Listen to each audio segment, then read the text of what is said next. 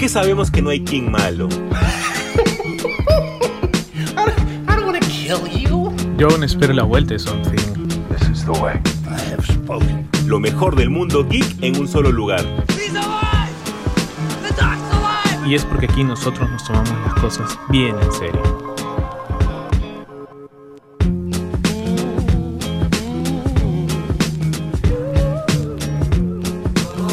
Tal gente? ¿Cómo están? Bienvenidos a un nuevo episodio de Super God Podcast, el podcast definitivo de temática geek y el podcast que defiende a Ant-Man. Hemos tenido una semana bastante, bastante no movida, no puedo decir movida, pero sí nuevamente con esos aires que vienen cosas muy chéveres. ¿Por qué? Porque acabamos de tener un episodio de The Last of Us bastante bueno, bastante de desarrollo, que se viene un episodio 8 en la que va a haber harta lágrima, gente. Si es al menos algo con lo que pasó en el juego, que es más que seguro, va a haber harta lágrima. Y también se viene en la semana de Mandalorian. Además, un montón de noticias que hemos tenido esta semana que el día de hoy vamos a hablar obviamente. Y para eso necesito a mi contraparte, el señor José Carlos Benavides.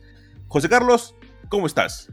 ¿Qué tal amigo? ¿Cómo estás? ¿Qué tal gente? Bienvenidos a este subprograma semanal, como ustedes ya saben, ¿no? Con harta carnecita, con harta, harta comentario chévere, pues, ¿no? Y sí, pues como bien dices, esta semana, bueno, ha pasado una semana en donde ya pues este, se termina de, confirmar, por más que lo defendamos, ¿no? Acá, como bien dijo Jesús, a ant eh, pues parece que no ha sido lo, lo que esperaban, ¿no? O sea, Disney creo que no ha recaudado lo que imaginaba, pero bueno, es parte de...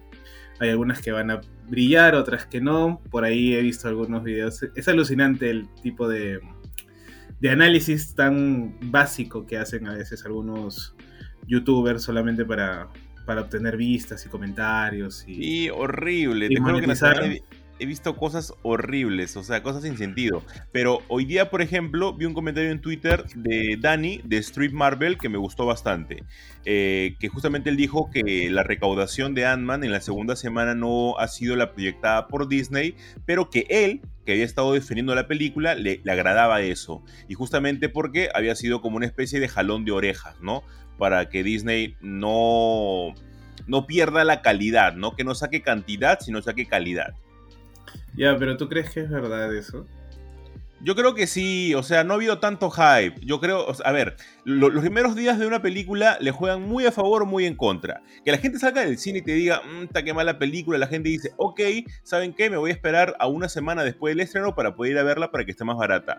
Eso, dos por uno, dos por uno. Ah, para esperar el 2 por 1 Eso de lejos, o sea, de eso te, baja la audiencia de una manera increíble. Que alguien te diga, hoy la película es mala, mejor espera a, a la siguiente semana para que la puedas ver. Eso como punto número uno como partida. Y luego la película no es así como para que te diga, oye, anda corriendo al cine a verla. Yo la pasé bien viendo una película. Tal vez no esperaba tanto. Ya hemos hablado de, los, de los puntos fuertes y de los puntos débiles de la película. Pero de ahí a que sea mala, no lo creo. Pero por eso, pues, o sea, yo, yo creo que el, el, punto, o sea, a ver, porque se habla mucho de, como te digo, ¿no? Hay cada youtuber que, que se manda con análisis básicos de decir, no, estamos en una crisis, o Marvel no va a levantar. La crisis de Marvel. Claro, no, o, el, o el tema de que, claro, a ver, la fase 4 no es que haya sido wow, genial, ¿no? O sea, creo que tuvo, fue una, una fase en donde hubieron experimentaciones, algunos buenos, algunos malos, algunos regulares, pero de ahí a, a que verdaderamente haya un, un cambio, yo personalmente no lo creo. O sea, creo que si, si siguen haciendo películas eh, es porque simplemente ya están en el camino y es como que no puedes salirte. Tendrías que cancelar todo el proyecto y no. Entonces, pero porque por ejemplo, el, que va a ser el guionista de, de Khan Dynasty es el que ha hecho este Ant-Man. Y era como que, o sea, si él ha hecho el guion, qué podemos esperarnos para la dinastía de Kang. Pero también hay que darnos cuenta de que el tratamiento, y justa, con justa más razón reafirma mi teoría, que se han guardado un montón de cosas, que él no ha querido mostrar un más desarrollo de Kang. Entonces, por ese lado, al menos yo, yo, yo pienso yo tiro mi, mi- mis balas y no son como esos tarados que me dicen en TikTok a veces que Marvel te está pagando. ¿Qué me va a pagar Marvel, por favor? para primero para aclarar eso, sino que yo siento de que es una, es una táctica de que quieren guardar. Para mí la película la baja Modoc, un montón baja Modoc y una escena que ya hemos comentado en el, en el podcast anterior, que si lo quieren escuchar, vayan al, al anterior capítulo para que ahí se puedan enterar. Pero la película es más que aceptable. Eh, lamentablemente no ha podido eh, recuperar, no, bueno, no recuperar, siempre recupera la inversión. No ha podido proyectar eh, lo que tenían en mente los ejecutivos de Marvel, pero vamos a ver lo que nos espera, por ejemplo, con Guardians of the Galaxy Volumen 3, que la película tiene un tono totalmente diferente, el tráiler que nos ha vendido es un tráiler que han anunciado la pérdida de alguien y la disolución de esta alineación, sobre todo de los guardianes. Que se vayan a- a cada uno por su lado no quiere decir que no vayamos a ver a los personajes en todo lo que, en todo lo que resta de esta fase. Pero José Carlos, justamente que estamos hablando del UCM y todo lo que trae, hemos tenido una noticia que nos ha sorprendido bastante, más que todo por todo lo que se viene con esta producción. Y es que Stephen o Stephen Young, quien lo conocemos como Glenn de The Walking Dead y también como la voz de Mark Grayson en Invincible. Cabe mencionar, por favor, extrañamos Invincible, sabemos que va a haber este año, pero ya pues, un poquito más vez, rápido. que- que de una vez, por favor. Sí, por favor, de una vez. En serio, extrañamos mucho Invincible. Se une a el cast de los Thunderbolts. Acá no sabemos todavía qué papel va a desempeñar, pero me ha dado muchísima risa, José Carlos, el, el- las, la- el desarrollo de las notas de la gente para esta noticia, porque estaba viendo y la gente decía, aquí se viene el nuevo Amadeus Cho. Claro, la gente ha buscado este, Marvel superhéroe chino.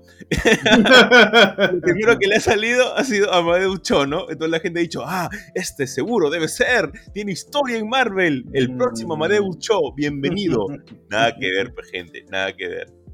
O sea, en realidad esperemos tener algún día Amadeus Cho, ¿no? Pero no Ojalá. creo, pero no creo que todavía no, no lo tengamos, ¿no? Quizás para al final de la, de la fase, o después de repente de Secret Invasion, puede- podría ser, ¿no? Pero este, pero sí, tener ahora, pues ahora se ha sumado acá el, el muchacho John a, a los Thunderbolts, que también es una película que, bueno, en qué momento o dónde va a cuadrar o para qué la están haciendo, ¿no? Junto con la Belova, junto con este Red Guardian, eh, ¿cómo se llama? Este Winter Soldier, ¿no? Y la la, Vale- la Valentina Alegre de la Fontaine, ¿no? Y creo que también va a estar Tasmas y el US Agent. Eh, la pregunta va a ser en qué, ¿no? En qué momento o, qué personaje va a, a ser John.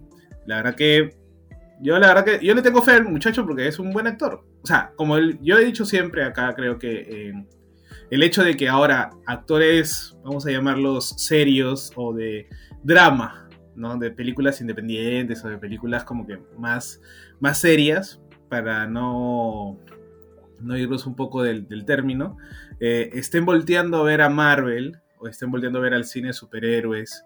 eh, es un plus. Siempre va a ser un plus porque su trabajo, su chamba, eh, va a hacerse notar, Igual con los directores y demás. Por ejemplo, no ver a Cumberbatch, pues después de haber hecho todas sus películas o su serie, siendo el Doctor Strange, o sea, es imponente, vamos a decirlo, ¿no?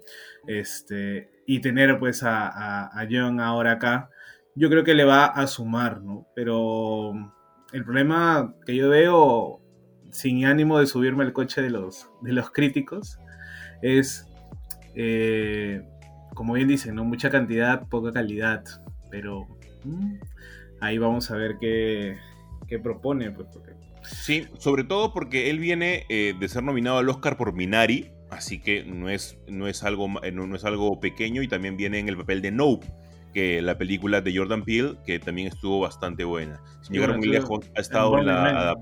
Perdón. En Burning Man, tam- no, en Burning. En Burning, eh, basada en el relato justamente de, de Haruki Murakami, que a mí me gusta un montón este, la película. Siento que es un poco lenta, me gustó más Minari, pero al, al, igual él tiene mucho nivel actoral, así que de repente nos puede sorprender. Y pasando a la siguiente noticia, José Carlos, algo que a nosotros sabíamos que se venía trabajando ya de hace algún tiempo por declaraciones justamente del creador del cómic, pero que nosotros no dábamos por confirmado. Justamente él prácticamente lo gritó en Instagram porque ya era algo confirmado que ya Netflix había obtenido los derechos de este cómic para poder adaptarlo. Y hablo de nada más y de nada menos de Something is Killing the Children o Algo se está bajando a los chamacos. Esta, este cómic increíble, increíble cómic de terror que nos ha gustado a nosotros un montón. Hemos hablado varias veces de él en el podcast. Viene José Carlos con nada más y nada menos que con los mismos showrunners de la serie Dark. A mí ya me entusiasma un montón. La gente en los comentarios me decía, Jesús, ¿eso significa que se va a quedar nada más en una temporada? No, no. o sea, sí, puede que sí. Puede que sí, pero. Y puede, que no. Claro.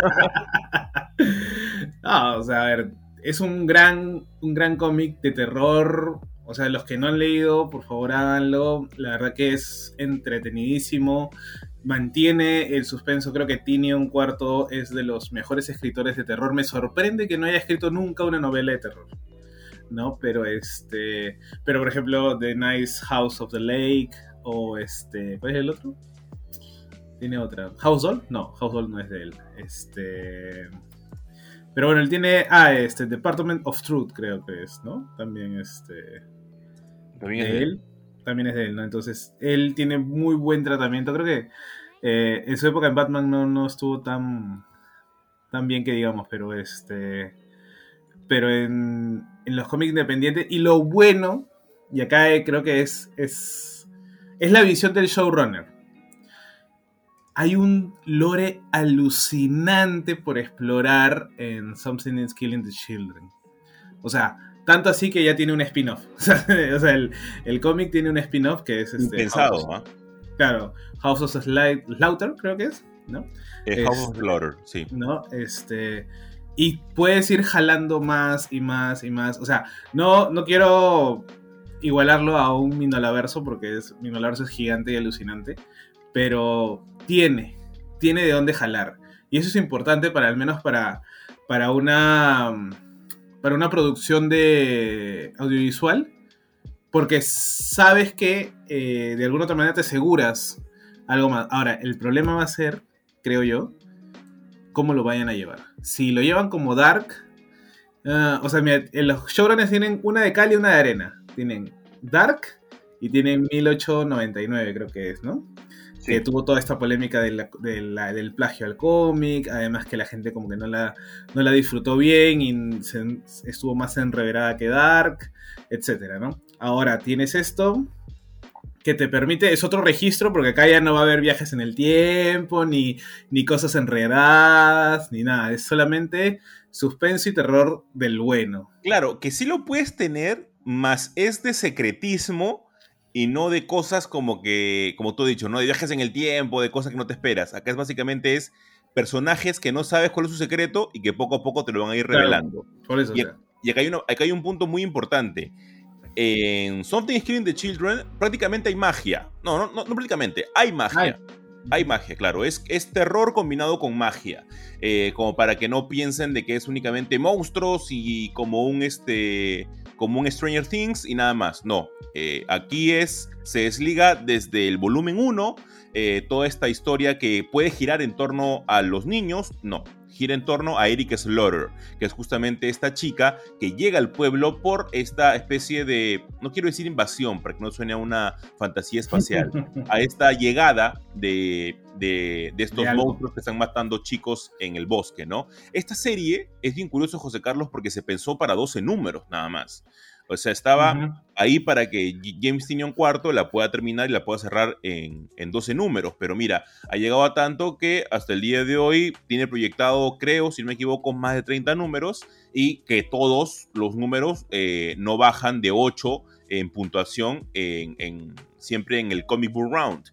Entonces, estamos hablando de algo bastante bueno. Como tú has comentado, tiene también un spin-off que resulta ser espectacular y tal vez con las portadas más alternativas, bonitas, que no he podido conseguir porque están muy caras y que esta serie tiene potencial. Así que Netflix, por favor, no la, termines. Acá no puedes ni siquiera hacer el chiste de, ah, inclusión forzada y van a ser negros y gays. No, porque de por sí en el cómic hay un montón de negros y un montón de gays. o sea, es que, es que, es que el, el, problema, como bien dicen por ahí, es este que la gente no, o sea, es como, ah, es un cómic o anuncian la serie de un cómic se leen alguna cosita de ahí por internet y demás, no se leen el cómic en sí, ni siquiera los primeros números ni nada, y ya se mandan un video o ya se mandan un, comentario, ¿no? Y es como cuando llega, se sorprende porque es como que, oh, esto no estaba en lo que había leído porque obviamente oh. no te has leído el, producto, el producto original. Entonces, de todos los idiomas decidiste hablar con la verdad. Con la verdad, el más basado, ¿no? Totalmente, totalmente de acuerdo contigo. Pero es una realidad, ¿no? Por ejemplo, no sé dónde fue que, creo que fue en TikTok que estaba viendo unos comentarios. Y claro, era como, ah, no, a raíz de Modoc, este, que estaban teorizando un poco el tema de, de, que si se está viviendo de nuevo con Modoc el efecto el mandarín de Iron Man 3. Y, este, y se refería a este efecto como, eh, no conozco al personaje hasta hace dos horas y ya le estoy tirando hate. Claro. Entonces es como que nadie sabe, o todos piensan que Modok es un gran villano, que Modok es un gran personaje, que tiene una profundidad y una maldad alucinante. Y es que como que y ven que, entre comillas, lo ridiculizan en la, serie, que sí, lo ridiculizan un poco en la película, ¿ya? Pero este, pero tampoco es que Modok sea, no, es, es, el mejor, es el mejor villano para un relleno. Claro, o sea, pero vean la serie, la serie animada de modo, o sea, ahí ya, de paso que se van a reír un poco, ¿no? Pero este, ahí está la, esencia del personaje, ¿no? Entonces acá igual es como que, ah, van a sacar una serie de tal cómic y ya se mandan solamente para generar interacciones, views, eh, comentarios, qué sé yo seguidores también, y obviamente ahí también caes en un proceso de desinformación, pues, ¿no? Sí, no, olvídate, imagina, o sea, la cantidad de, personas que con eso pasa, y es por eso de que yo muchas veces reniego de manera interna, ¿no? Porque, o sea, el término se suben al coche es muy bien llevado y, eso no quiere decir de que muchas personas no se animen o sientan curiosidad, no, eso normal, la gente va a sentir curiosidad por algo que, desconocen. Yo, por ejemplo, como siempre he dicho, yo no he jugado eh, el juego 2 de The Last of Us. Yo no sé lo que va a pasar de ahora en adelante. Recién voy a jugar el juego 2, porque nada más he jugado el juego 1 hace muchísimos años. Por lo cual, si yo me pongo a hablar y teorizar lo que se viene ahora de Last of Us, no sabes lo que es, únicamente lo que busca en Wikipedia, no, pues no voy a sentir. O, lo, que, otros youtubers dicen. O lo que otros youtubers dicen, para repetirlo como pajarito. No, no creo que sea lo correcto. de que yo únicamente voy a hablar, y creo que José Carlos también dentro de sus redes, de las cosas que hemos consumido. Entonces, tal vez eh, tú dices, ok, esto acá me llama la atención, lo consumo. imagínate, ¿cuánta gente ha hablado... De, hablando de cosas geeks, ¿no? ¿Cuánta gente ha hablado de Essex County? Mm, casi nadie. Casi nadie. O sea, ¿por qué? Porque, o como no les importa, no les interesa, porque es un cómic canadiense y todo lo demás. Pero, o sea, y nosotros lo amamos porque nos gusta Jeff Lemire, ¿no? Obviamente. Claro. Pero por eso, tío, o sea, también hay un proceso de, de qué es lo más rentable, ¿no? Qué es lo más, este... Que yo creo, personalmente, ¿no? Como alguien que consume y a, la vez produce, porque producimos el podcast, noticias y, contenido de este geek, es que ya hay un, mar y un océano gigante de, información que, al final creo que satura un poco, ¿no? Y eso hace que, cuando lleguen las, por ejemplo, cuando llegue la, la producción y digan, oye, no, pero no se parece porque ya alguien ya lo vio todo, toda la serie de corrido y no la entendió y simplemente lanza su comentario, hace que los demás se desanimen. ¿Por qué? Porque no había un conocimiento previo de la historia. Y me remito, por ejemplo, a Paper Girls y a Eat the Last Man, por ejemplo. Claro. ¿no? Que era como que había mucha expectativa de repente, pero ya la gente que lo vio analizó y dijo, ah, una serie que no pasa nada, o porque esperan. Yo no sé cómo va a reaccionar la gente con este episodio de, de Last of Us. Literalmente ha sido lentísimo pero hermoso. Ha, sido hermoso y justamente como puse en, redes sociales, eh, el capítulo tal vez más tranquilo. Claro, o sea, pero, pero el desarrollo de personajes ha sido bravazo. Claro, pero es como que la gente, yo no sé si la gente solamente espera golpes y ataques de monstruos y de zombies, porque literalmente, o sea, es hermoso contemplar y ver cómo es esta relación entre Riley y, y Ellie. No me voy a adelantar más para dejarlo al final, pero de que es lento, es lento, ¿no? Es otro registro. Entonces yo no sé cómo mañana, bueno, ahora lunes, ¿no? En la mañana, la gente reaccione al, episodio. Seguro le van a tirar este le van a tener harto hate también, como el de Elite. Pero ya eso lo vamos a ver después. Y justamente hablando de hate, ha habido un hate, José Carlos, eh, en olas por la división que ha hecho Shingeki no Kyojin para su final. Por eso que yo siempre digo, ahora sí, el final confirmado, punto JPG.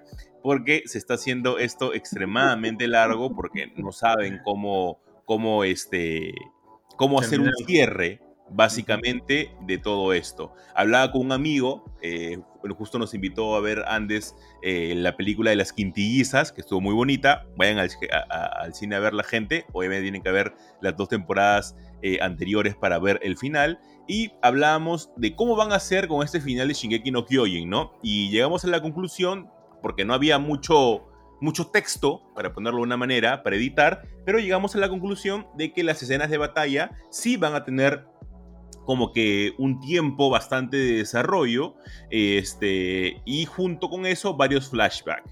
Porque en, dentro de, de, la batalla final, por así decirlo, hay varios personajes que aparecen y te dicen, ah, este personaje es tal, para no hacer ningún tipo de spoiler, ¿no? Este personaje es Pepito, este personaje es Juancito, y tú ya debes de saber quién es Pepito y Juancito, pero cuesta trabajo. Entonces yo creo que en, esos, en esos momentos va a haber eh, un flashback para que recuerdes de dónde salió cada uno de ellos. Justamente esta es parte de ya de lo que va a salir el próximo 3 de marzo en Japón, que va a ser el primer especial que va a durar una hora, incluyendo los comerciales, y también eh, junto con el nuevo avance se presentó un fragmento del nuevo tema musical llamado Under the Tree, que va a ser la misma banda que este, llamada Sim, que hizo el último opening, ¿no? La de Rumbling, Rumbling, esa mera.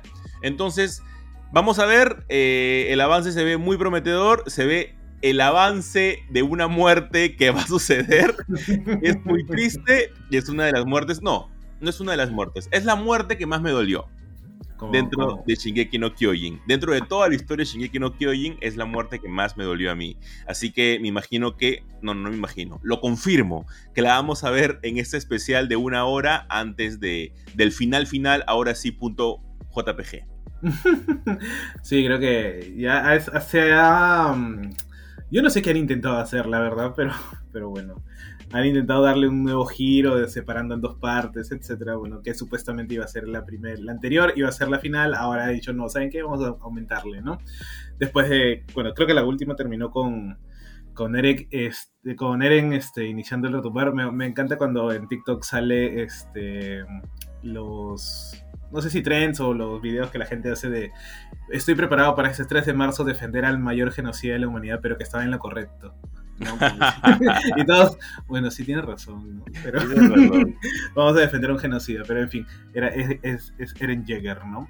Y yo recomendaría, y creo que el, anime lo, merece, un revisión completo, o sea, desde el inicio, como que para que lleguen ya preparaditos, así, listos y con el hype, porque, no sé, en mi caso que yo no me he leído el manga, por ejemplo, este, yo sí me la he visto como que antes de la temporada o durante la temporada me he vuelto a ver todos los episodios un par de veces porque se me escapaban algunos datos, la verdad, porque es, es un...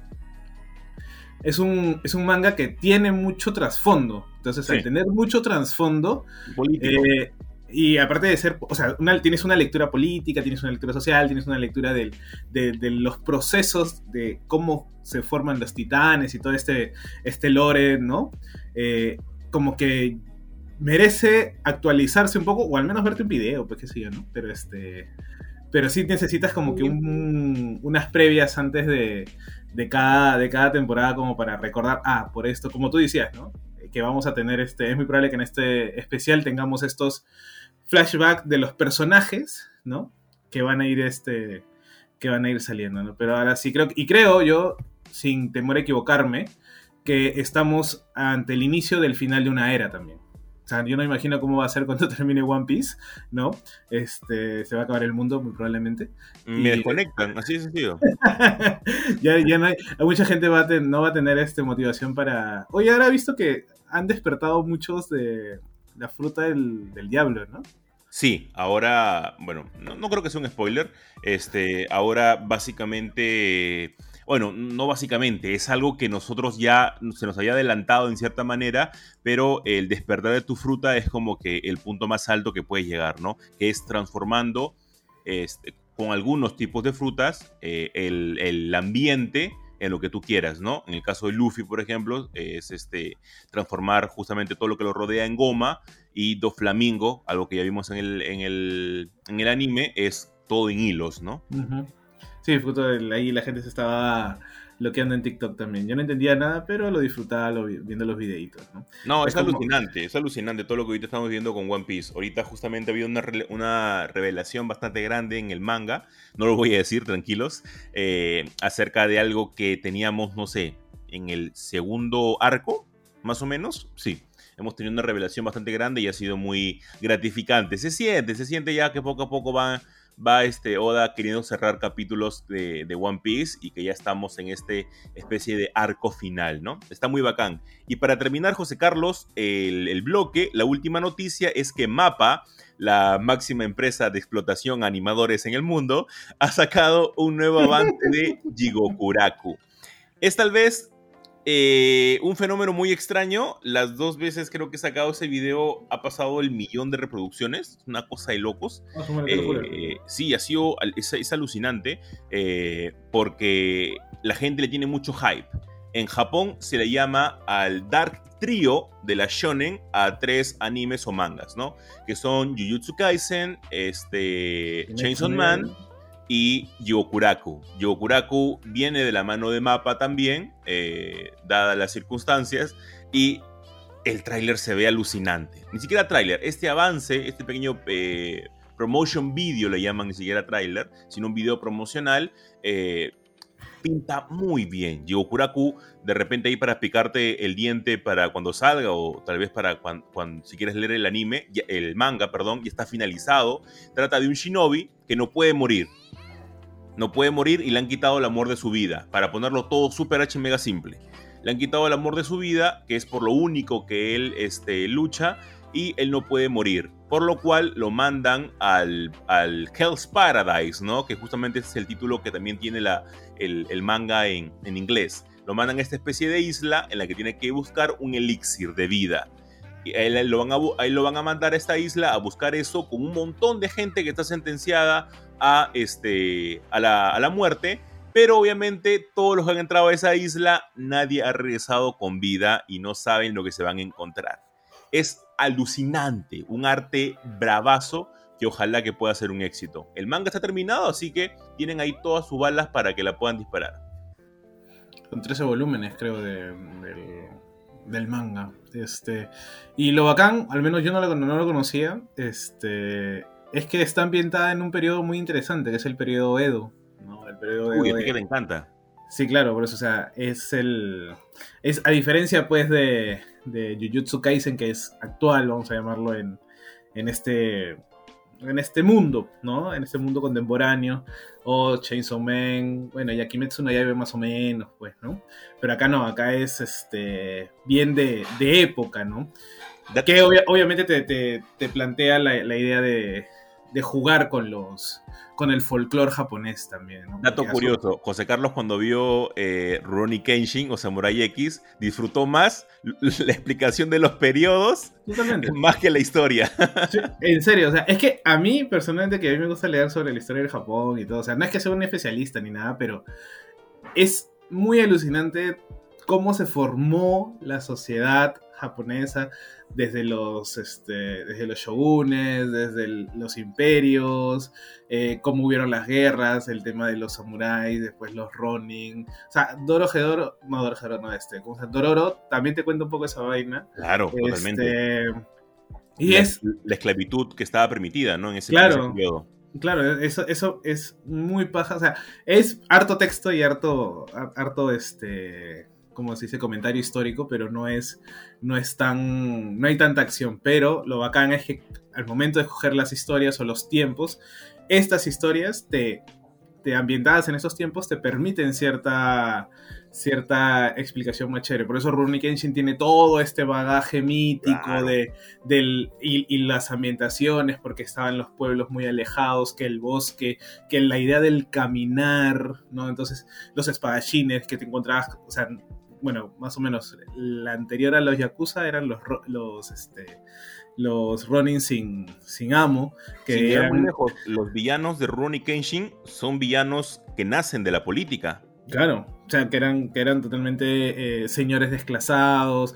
Porque, a ver, hay una. Y la gente a veces no la entiende, creo, o no le presta atención, pero todo Japón, o sea, toda la producción cultural japonesa, salvo, qué sé yo, pues tipo las quintillizas, ¿no? Este. Pero todo lo que tenga que ver con, con shonen, con este. Eh, tiene una lectura política. O sea, Full Metal Alchemist tiene una lectura política. ¿no? Entonces hay esa, y obviamente pues este Chainsaw Man también, y acá Jigokuraku pues tiene esta, aunque el, personaje principal es este de cabello blanco, ¿no? O, o este... Sí, él, es el, principal, él es el shinobi. No, él, es el que manda, ¿no? Y todos los con, con, todos los que están arriba. O sea, yo estoy viendo una imagen en donde hay este dos, tres, como siete personajes. No, más. Y todos son espadachines, pa' concha. Ah, ya, no, entonces no. Ellos son los que están enviando, pero de por sí el Shinobi, este, que es Gabimaru, él tiene el cabello blanco.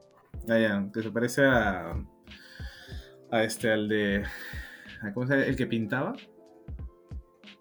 O sea, él, es una combinación entre Denji con Kakashi.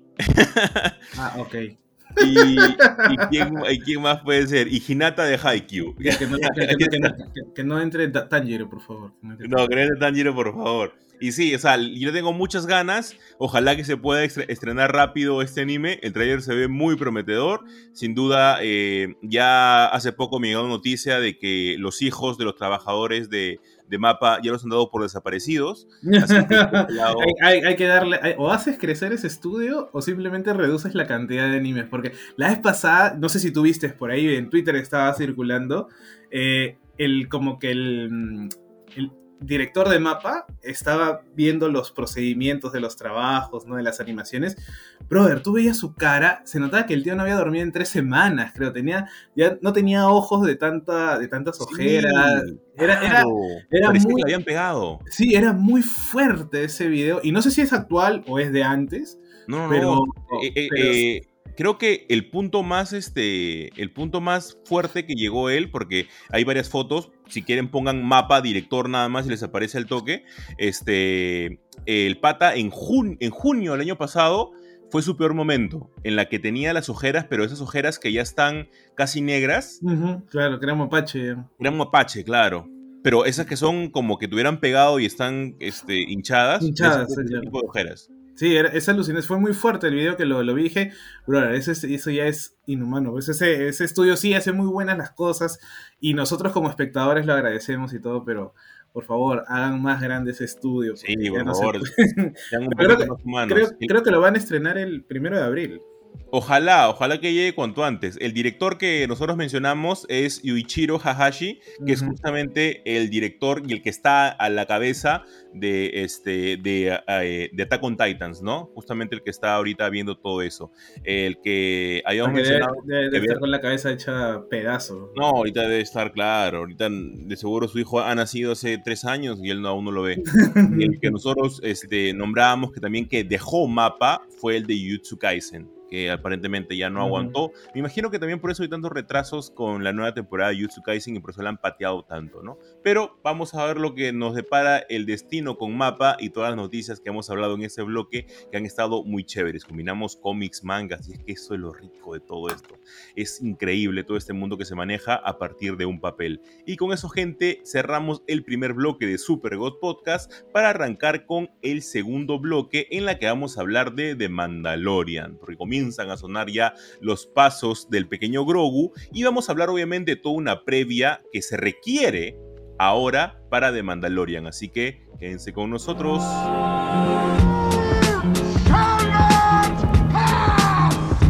Es que sabemos que no hay King malo. Yo aún espero la vuelta de Something. This is the way. I have spoken. Lo mejor del mundo geek en un solo lugar. Y es porque aquí nosotros nos tomamos las cosas bien en serio.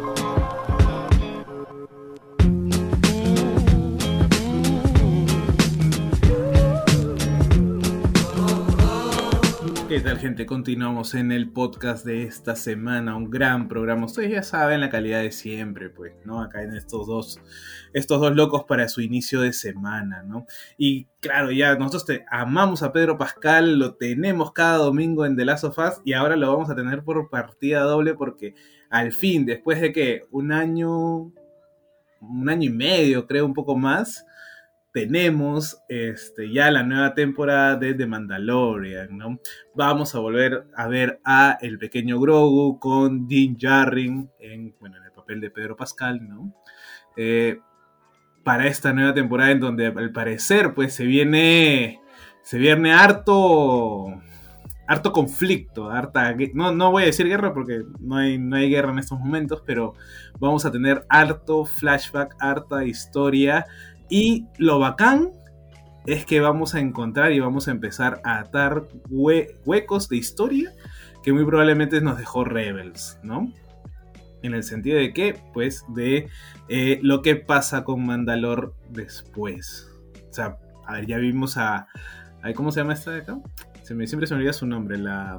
Boca-Tan. Boca-Tan Christ, ¿no? Este... Le hemos visto en la segunda temporada, si no me equivoco, de Mandalorian. Y cómo ella reaccionó ante el sable, el Dark Saber, ¿no? Eh, después de ella haberlo tenido en Rebels y supuestamente pues guiado al pueblo mandaloriano. Ahora, lo, después de perderlo, eh, tuvo una reacción como una especie de miedo hacia él, ¿no?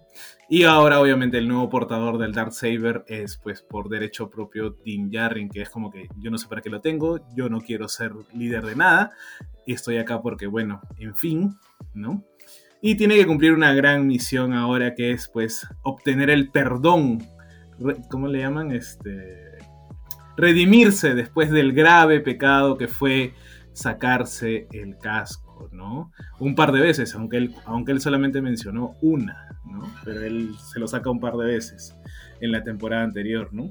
Eh, nada, creo que ese es... Debe ser después de las películas, como que el, el lore y bueno, Clone Wars y, y Rebels, el, el, la serie más aclamada, ¿no? Creo que Andor ha tenido su público, mucho menos, también le cayó mucho más adulto él le cayó harto hate a, a, mi casa Diego Luna. Creo que la gente, no, como decimos, no sabemos qué está esperando la gente. ¿Qué quiere? Puro, bal, puro bala láser nada más, puro este eh, sable de luz y demás. No, acá ya estamos hablando de otros temas. Es la rebelión, este, la formación del imperio, además, ¿no? Entonces... Eh, inclusive The Mandalorian tiene eso también, solo que sabe combinarlo muy bien, ¿no? Creo que el libro de Boba Fett también lo tuvo, solo que mmm, medio mal llevado, ¿no? Creo que el capítulo, el mejor capítulo que tuvo el libro Boba Fett fue el capítulo de Mandalorian, cuando él sale, ¿no? Este, y ahora pues después de, tiempo. Vamos a tener de nuevo al pequeño Grogu. Si no han comprado su muñeco de Grogu, por favor, cómprenlo ahorita porque si no va a volver a subir. Sí, por favor. Sí, o sea, y, y, si, y, si, te das cuenta, hemos tenido un largo periodo sin The Mandalorian en sí. The Mandalorian en sí, ¿ah? porque podemos considerar que hemos tenido el, el, libro de Boba Fett, pero que no es la serie de The Mandalorian. El último capítulo que tuvimos de The Mandalorian fue el 18 de diciembre del 2022. Uh -huh. O sea, dense cuenta de que ha pasado su tiempito hasta tener una nueva temporada de mando. Y es muy curioso y justamente algo que nosotros repetimos hasta el cansancio. Es ya uno de nuestros, de, de nuestros, este... Mantra, ya va a aparecer un mantra. Sí, ¿no? nuestro mantra, exacto. Es nuestro mantra ya del podcast. Cada vez la, el Lord, el, el, fandom, como quieran llamarlo, que sea, exige cada vez más de sus lectores, de la gente que ve la serie, que ve la película, etc. Eso que quede como mantra. Siempre te van a exigir de más. Tú ya no vas a poder sentarte y disfrutar la película de frente. No. Mañana se estrena, por ejemplo, en la semana se, se estrena Creed. tú no vas a poder ir a ver Creed tranquilo. Tienes que haber visto Creed 1, Creed 2 e incluso haber visto La las películas de Rocky. Entonces siempre te van a exigir mucho más ahora cualquier tipo de fandom. Con The Mandalorian sucede algo también muy curioso. Te pide al menos que sepas, obviamente las películas, pero también lo que ha pasado en la última temporada, para ponértela simple, de Clone Wars y lo que ha pasado en Rebels que es súper archi mega importante para saber por qué el personaje de Bo-Katan está tan desesperada por el sable, eh, el Darksaber. Entonces, todo esto, justamente como José Carlos comentaba, va a ser muy importante para todo el desarrollo, porque para ponerlo tal vez en, en sencillo, eh, en, Rebels nosotros tenemos que Sabine le da el sable de luz a Bo-Katan y Bo-Katan lo acepta para que ella sea la nueva gobernante de Mandalore. Pero obviamente sabemos de que las costumbres pesan tal vez mucho más este, que un simple poder. Y a Bo-Katan no se le consideraba a ella como una líder porque no había ganado el sable de luz o el Darksaber, perdón, de manera justa, entre comillas, porque no lo había ganado en una batalla. El último eh, que lo había ganado en una batalla había sido Dormol, porque Dormol luego se lo da a Ezra, Ezra se lo da a Sabine y Sabine se lo da a Bo-Katan. En el transcurso un momento lo tuvo este lo tuvo Kanan, pero eso no lo contamos. Eh, es por eso de que ella, ella debía de ganarlo de- en una batalla. Luego cuando Mando se lo quita por una batalla a Moff Gideon, ahí es él, en teoría, es el nuevo gobernante de Mandalore, o tiene la autoridad para poder gobernar. Y él ahora que está yendo justamente eh, a, expiar sus culpas, como decía José Carlos, por haberse quitado el casco, se va a encontrar con gente que ha sobrevivido todavía al, a toda esta, esta matanza que hubo en Mandalore y lo va a ver como líder al saber lo que ha pasado. Entonces van a haber muchas cosas ahí eh, por, por, este, por explotar. Ha habido un tráiler que únicamente vimos eh, el filtrado en el Star Wars Celebration, en la que la vemos justamente a Bo-Katan sentada en el trono, casi despeinada, eh, obviamente con aires de desesperación. Y el tráiler que lanzó hace poco justamente Disney muestra, de mi punto de vista, no sé tú, José Carlos, poco. Yo sé que esas imágenes son tal vez del primero, segundo episodio y después nada más. Sí, creo que ya Disney nos. Al menos en este caso, recordemos lo que hizo con Obi-Wan, que nos dio tráiler de lo que fue solamente el primer y segundo capítulo, y creo que no quiso adelantar más porque ya la gente iba a estar como que medio especulando y muy probablemente le jugaba en contra la serie, ¿no? Por más que terminó súper épica con Qui-Gon Jinn, ¿no? Pero eh, sí, vemos unas imágenes, vamos a tener otro flashback de la Orden 66. Que nunca que- son suficientes. que ya este es como el blip, ¿no? El blip de Marvel. Nos vamos a tener harto, harta referencia. Eh, muy probablemente en consonancia con, con lo que tuvimos también en, eh, en, Obi-Wan, en la misma serie de Obi-Wan, ¿no? que también tuvimos un flashback de, del- de la Orden 66, eh, conectada inclusive con, si no me equivoco, con la última temporada de, de Clone Wars, ¿no? Entonces, este, y vamos a ver harto mandaloriano eh, de los clanes, ¿no? De estos clanes que son bastante... que ya son como una secta, la verdad, ya voy a decir la palabra, ¿no? Este, son, Sí, una son secta, una secta. son una secta y, y harto juguetito también nos van a vender allá la vía. Uf, Pero, este, sin duda, sin duda. más, bien, có- cómprense varios mandalorianos así y píntenlos mejor, porque, porque si no, si no nos van a... Hablando de eso, a una serie que le está yendo mal es a The Bad Batch. Eh, The Bad Batch, los últimos capítulos, el capítulo 3 fue un capítulo alucinante, muy, pero muy bueno, y luego tenía una caída bastante fea. Eh, no está siendo para nada relevante las misiones que están teniendo, ni cosas por el estilo.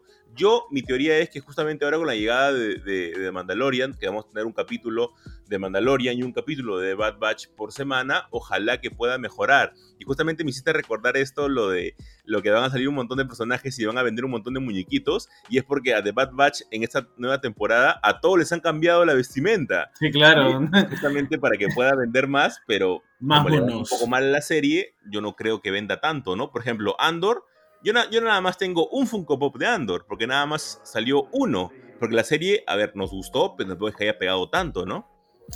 Sí, o sea, imagino que eventualmente le, le- le sacarán más, ¿no? Pero no es como que prioridad. Funko está sacando un, un creo que uno de El Oso Coquero, ¿no? o sea...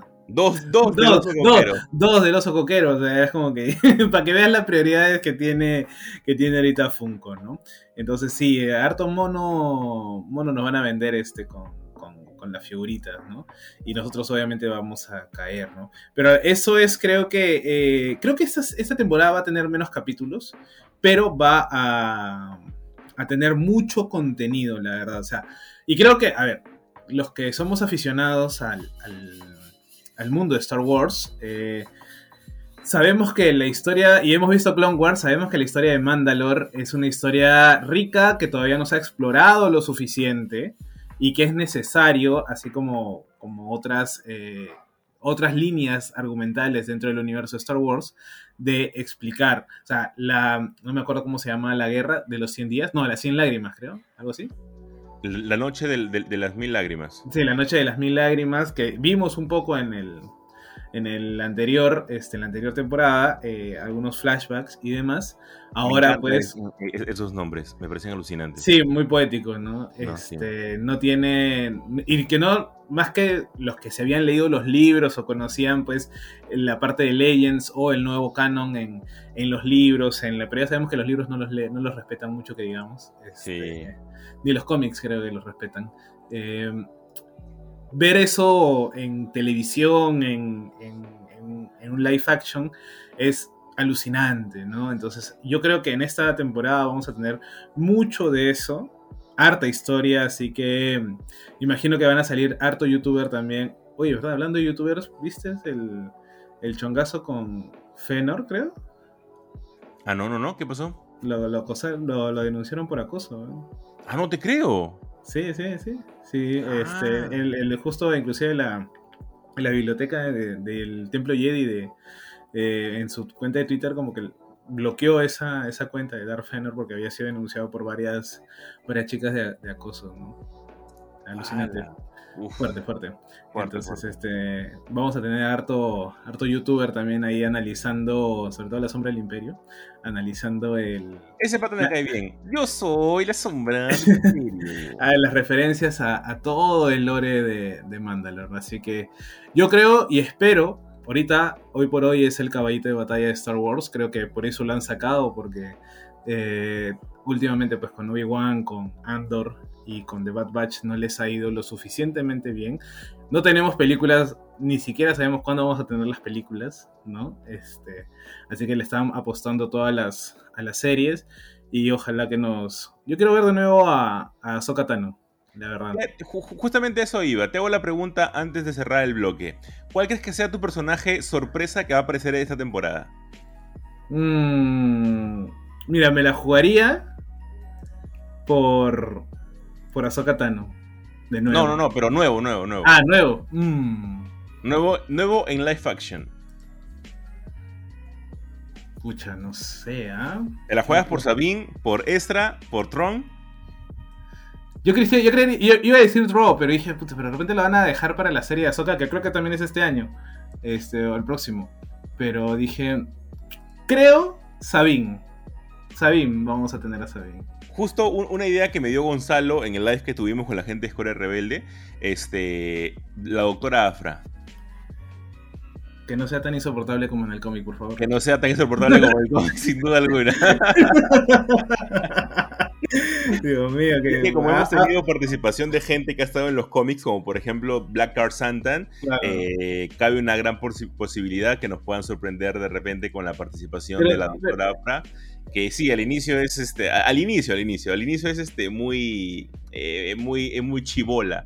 Para Claro. ponerlo de una manera. Muy va, va- creciendo, va creciendo, Poco va, va va madurando, va madurando, ¿no? Sí, Pero- y, y se va haciendo un poquito, un poquito mejor, un poquito más, este, mm, ¿cómo ponerlo? Un poquito más eh, respetable por el fandom y tiene una participación alucinante, tal vez uno de los Y- pocos personajes que Darth Vader no ha matado. ¿Y veremos a otros Jedi? Por ahí. Eh, a mí no me queda duda de que el, el- el flashback de Grogu de la Orden 66 va a ser uno muy grande. Este, o sea, no va a ser algo de que en un minuto... Sale va a Anakin, pasar. dices. Sale Anakin, dices. No tanto así, pero yo sí creo que puede haber una sorpresa en la que podamos ver una sombrita de, de, de Kia Dumandi, de este de Kid Fisto, de cosas así por el estilo, yo creo que tal vez, o sea, ese tipo de, de, de flashback puede ser, porque yo creo que va a ser grande, que va a durar sus 15 minutos, 20 minutos, tal vez la mitad de un episodio. Medio episodio, medio episodio. Sí, yo, yo sí creo que ahí sí va a ser como que larguito. Eh, ¿Sabes quién- sabes- bastantes cosas. ¿Sabes quién creería? Y ahora que me has puesto, me, me haces pensar un poco. Ojalá, ojalá, al menos con este flash, flashback de Grogu, este, Quinlan Boss.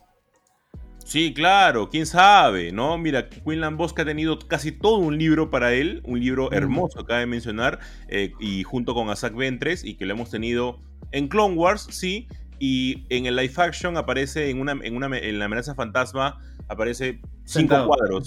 Sentado, nada más. Sí, sentado cinco cuadros, nada más aparecerá el pobre, y después no, nada pero más. en Obi-Wan sale mencionado. En Obi-Wan sale mencionado, por lo cual ya sabemos que su repercusión sí ha sido mucho más grande, con referencia también a, The Clone Wars, entonces por ese lado sería algo bastante chévere. De mi punto de vista, como digo, yo creo que el flashback de Grogu, de cómo se salvó, cómo fue al baño y Anakin no lo pudo encontrar, eh, va a ser mucho más grande, ¿no? Y con eso, gente, cerramos el segundo bloque de Super God Podcast para arrancar con el tercer bloque para hablar del último capítulo hasta el momento de The Last of Us. Prepárense con los pañuelos para todo lo que está por venir porque realmente hay un montón de sangre. Así que quédense con nosotros.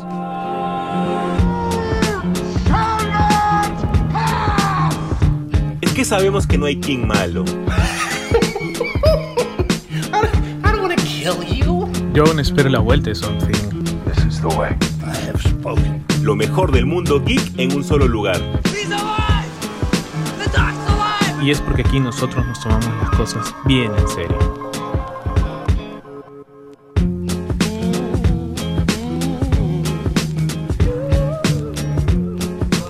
¿Qué tal gente? ¿Cómo están? Bienvenidos al último bloque de Super God Podcast en la que vamos a hablar del último capítulo de The Last of Us. Este capítulo titulado Left Behind ha sido, como hablábamos en un inicio del podcast, tal vez el episodio más tranquilito de todos. Ojo, ojo, tranquilito. No quiere decir que el capítulo haya estado malo. Seguimos todavía en la racha, que ningún capítulo de The Last of Us está siendo malo y creo que con lo que se vienen van a seguir en la misma racha porque tienen un montón de material alucinante en el, en el videojuego para que puedan ser episodios que sencillamente la van a romper.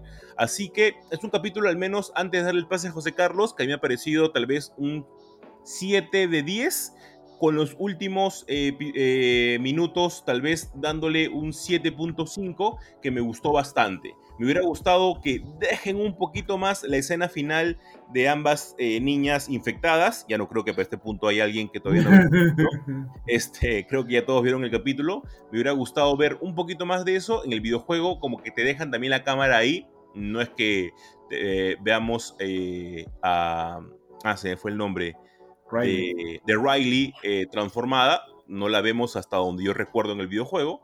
Eh, es por eso de que me ha gustado que hagan estas transiciones entre ella buscando los medicamentos para poder salvar a Joel y por otro lado el recuerdo que tiene con Riley, ¿no? Me gusta un montón eso porque en el videojuego lo tenemos en un inicio. Todo lo de. Riley. Todo este momento en el que Riley se mete por la ventana, en el que le dice para que vayan a- a- a Bueno, también está en el cómic, ¿no? Claro, también es en el cómic, incluso más atrás, porque en el cómic nosotros tenemos la llegada de Ellie. La llegada de Ellie a este complejo y es por eso que te explican mucho más cómo se divide todo esto. Y también lo que me gusta un montón de esto es que en el cómic tenemos a, a- a- a varios bully que tiene Sí. que enfrentar este Ellie. Y justamente Riley es la que la defiende. Y en el capítulo tenemos un momento en la que una amiga, o la, o la bully, por así decirlo, en ese momento, le dice, tu amiga no está para defenderte. Y es como que, ah, me ha gustado mucho ese, ese pequeño guiño que le han dado eh, con referencia al cómic, ¿no? Que también es justamente escrito por el, por el creador del videojuego y que también es uno de los escritores que está haciendo la serie. Es por eso que digo que el capítulo ha sido tranquilito, tal vez en un inicio. Yo le hubiera cortado un poquito, tal vez, las aventuras de cada una de ellas en cada una de las tiendas, pero era justamente para desarrollar al personaje porque te lo presentan en un episodio y en el mismo se va. Entonces tienes que profundizar un poquito más en ella, ¿no? Justamente en la semana yo vi este una película, una película con esta actriz. eh, que justamente también aparece ella en, en Euforia. Ella es la hermana de Zendaya en Euforia. Esta chiquita actúa muy bien, ¿ah?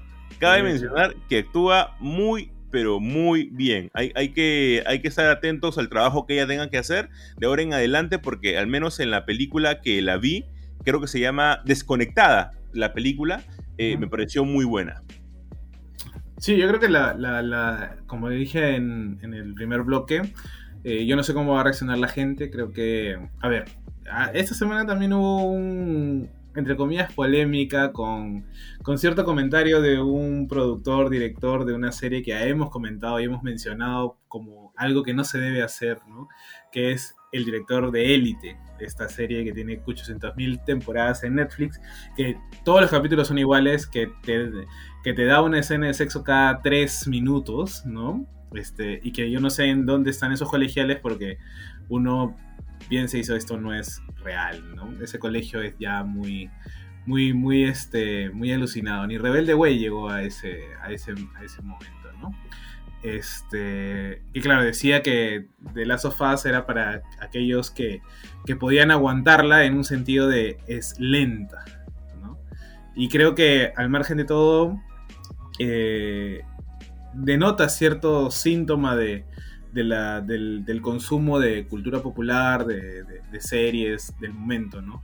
A veces quieres algo mucho más digerido, simple, hasta cierto punto ramplón, ¿no? En donde no te exija, ¿no? En cambio, este episodio, harto texto, es lo, el defini- lo, lo definimos algo así como mucho texto.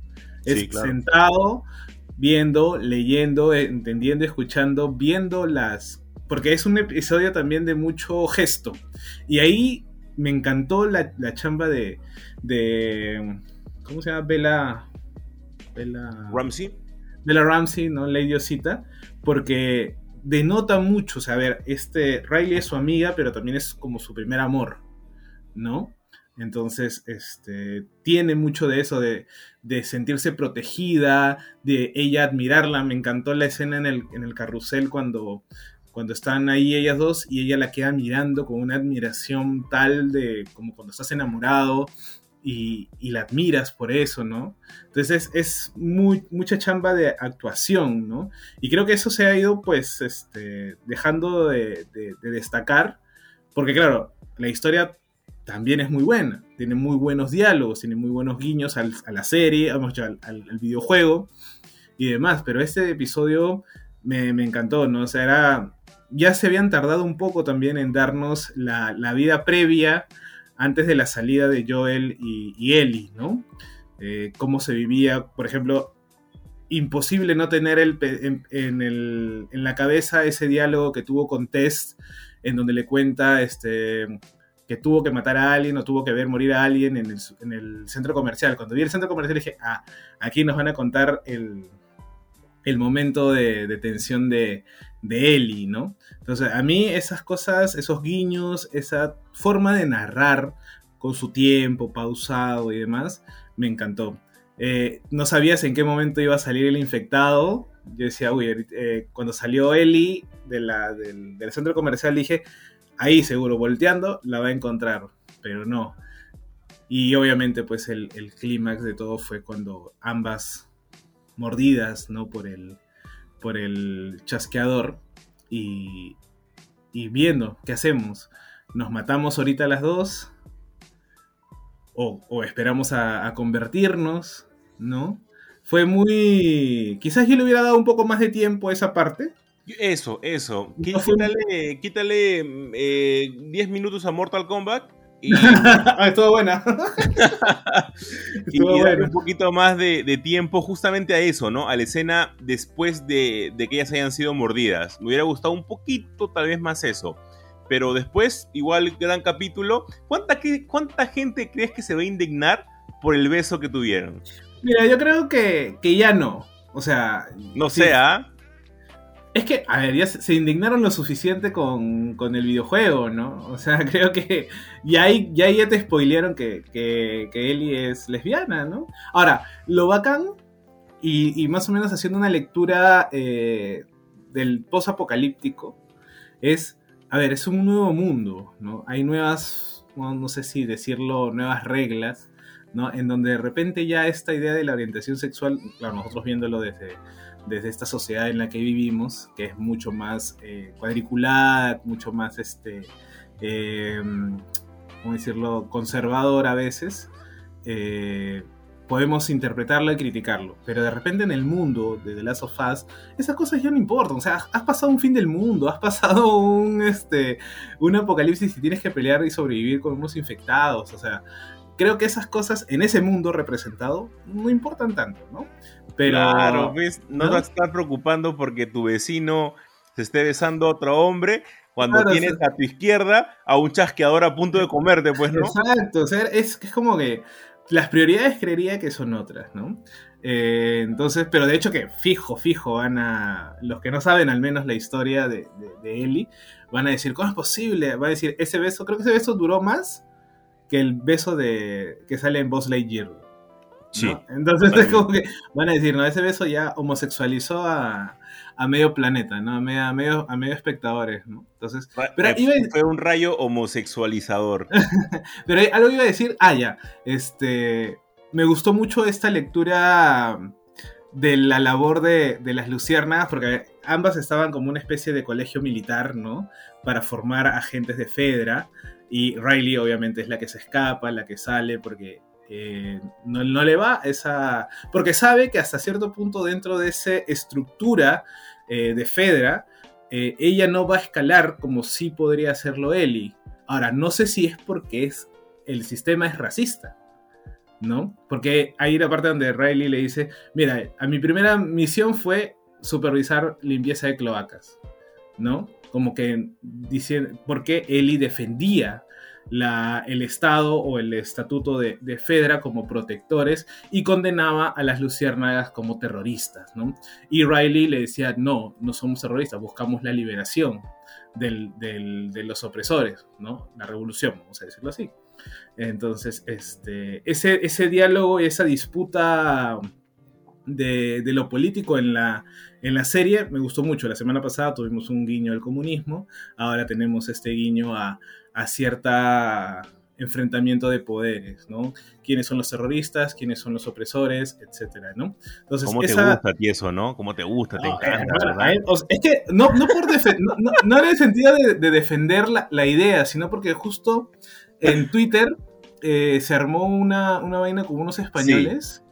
Eh, te... A, en, ¿Te refieres a, la parte de, de comunismo? No, no, no, aparte de eso, justo en la semana en donde sale el, el, el, episodio del hermano y donde hablan de, del comunismo de la semana pasada, eh, con unos españoles estaban armando un, un, medio debate de decir, ¿cómo es, no? En el, así sea en el fin del mundo, eh, las producciones norteamericanas no pueden imaginar otro tipo de sociedad, ¿no? Obviamente haciendo alusión a, a, a salirse un poco de las de las propuestas sociales eh, del sistema capitalista y normal, y obviamente intentando inventar otras, como de repente comunas, como lo estaba, justo como lo hace en, esta, en, el, episodio pasado, ¿no? Y se armó un debate así de, de un poco más de, de, denso también por el hecho de, de qué se espera después del fin del mundo, cómo imaginas el mundo después del fin del mundo, ¿no?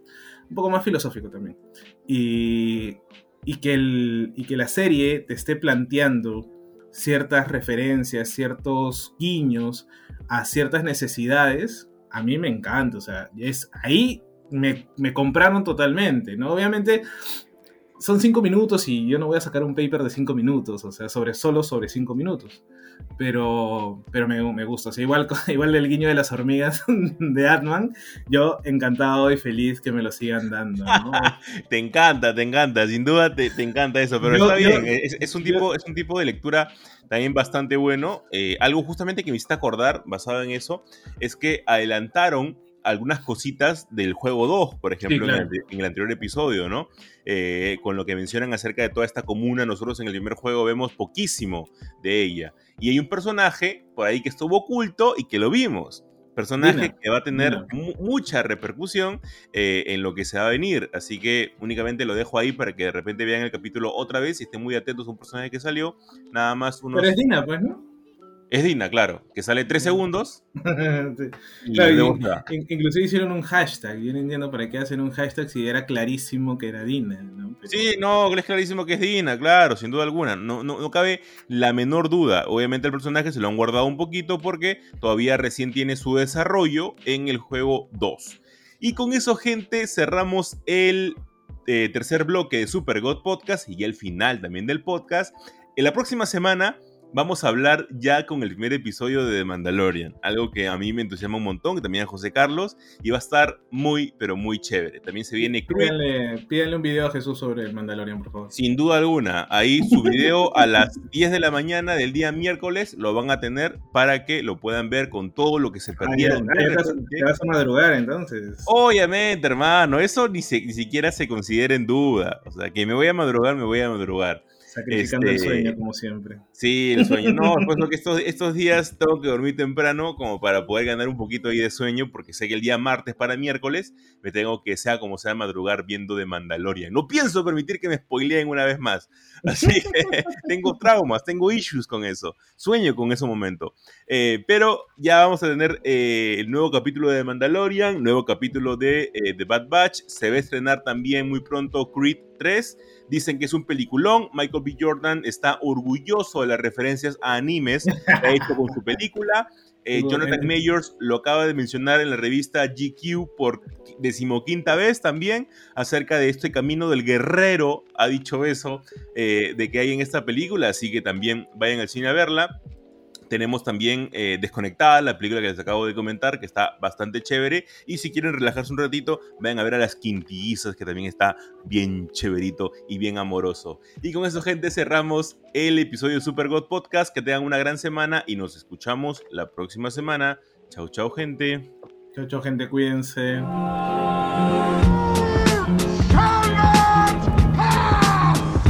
Es que sabemos que no hay quien malo. Yo aún espero la vuelta de Something. This is the way. I have spoken. Lo mejor del mundo geek en un solo lugar. He's alive! The alive! Y es porque aquí nosotros nos tomamos las cosas bien en serio.